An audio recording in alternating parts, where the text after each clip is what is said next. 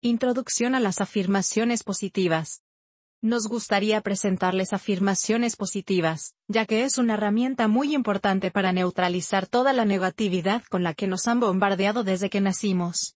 Desafortunadamente, no todos crecíamos en una familia emocional y o mentalmente equilibrada, ya que ellos también fueron heridos desde la infancia. Aunque esta situación es una cadena, siempre es posible romperla. Para eso, necesitamos conocer la importancia de dos palabras pequeñas, pero poderosas, yo soy. Cualquier declaración proclamada después de estas dos palabras es verdadera. Así es como creamos nuestra realidad. No es una maldición o una bendición, sino una creación.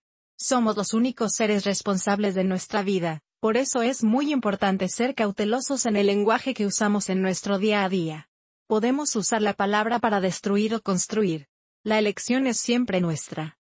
No queriendo alejarme del tema, pero para que lo entiendas mejor, te dejamos estos pasajes de la Biblia, que es una cosmogonía y que no se puede interpretar literalmente, con su verdadero significado.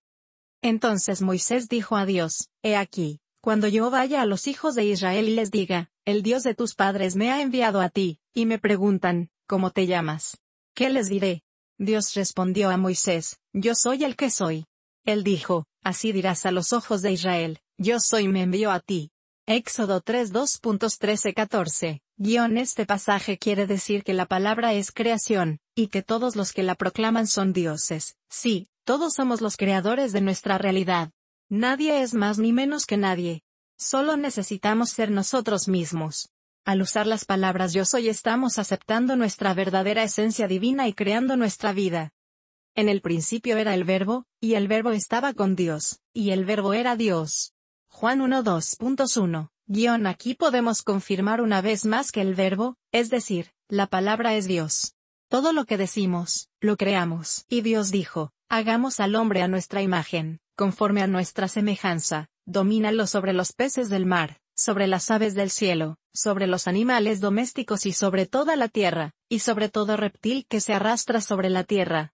Y creó Dios al hombre a su imagen, a imagen de Dios lo creó, el hombre y la mujer los crearon. Génesis 1 2.26-27.